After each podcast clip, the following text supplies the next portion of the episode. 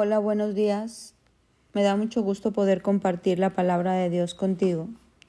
Y en esta mañana quiero hablarte de las multitudes.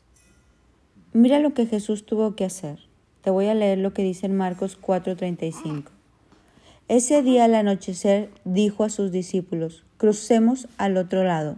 Dejando a las multitudes atrás, se lo llevaron en la barca donde estaba. Si tú quieres cruzar a otro lado o avanzar, tendrás que dejar las multitudes.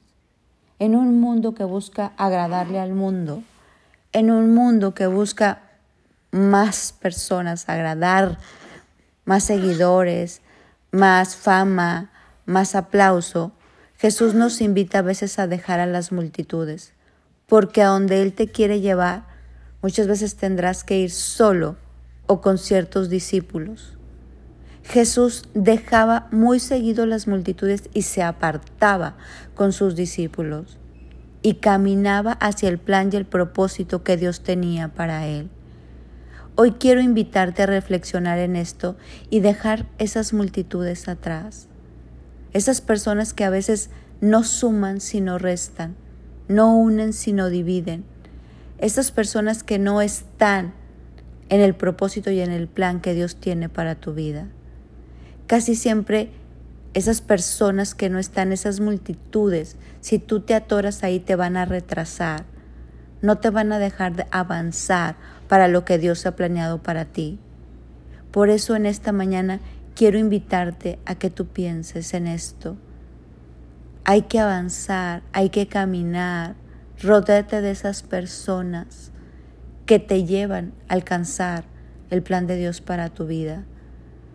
Mucha gente se cansa a veces de caminar y regresa a lo antiguo, ahí a Egipto, con sus viejas amistades en los viejos lugares, haciendo lo mismo.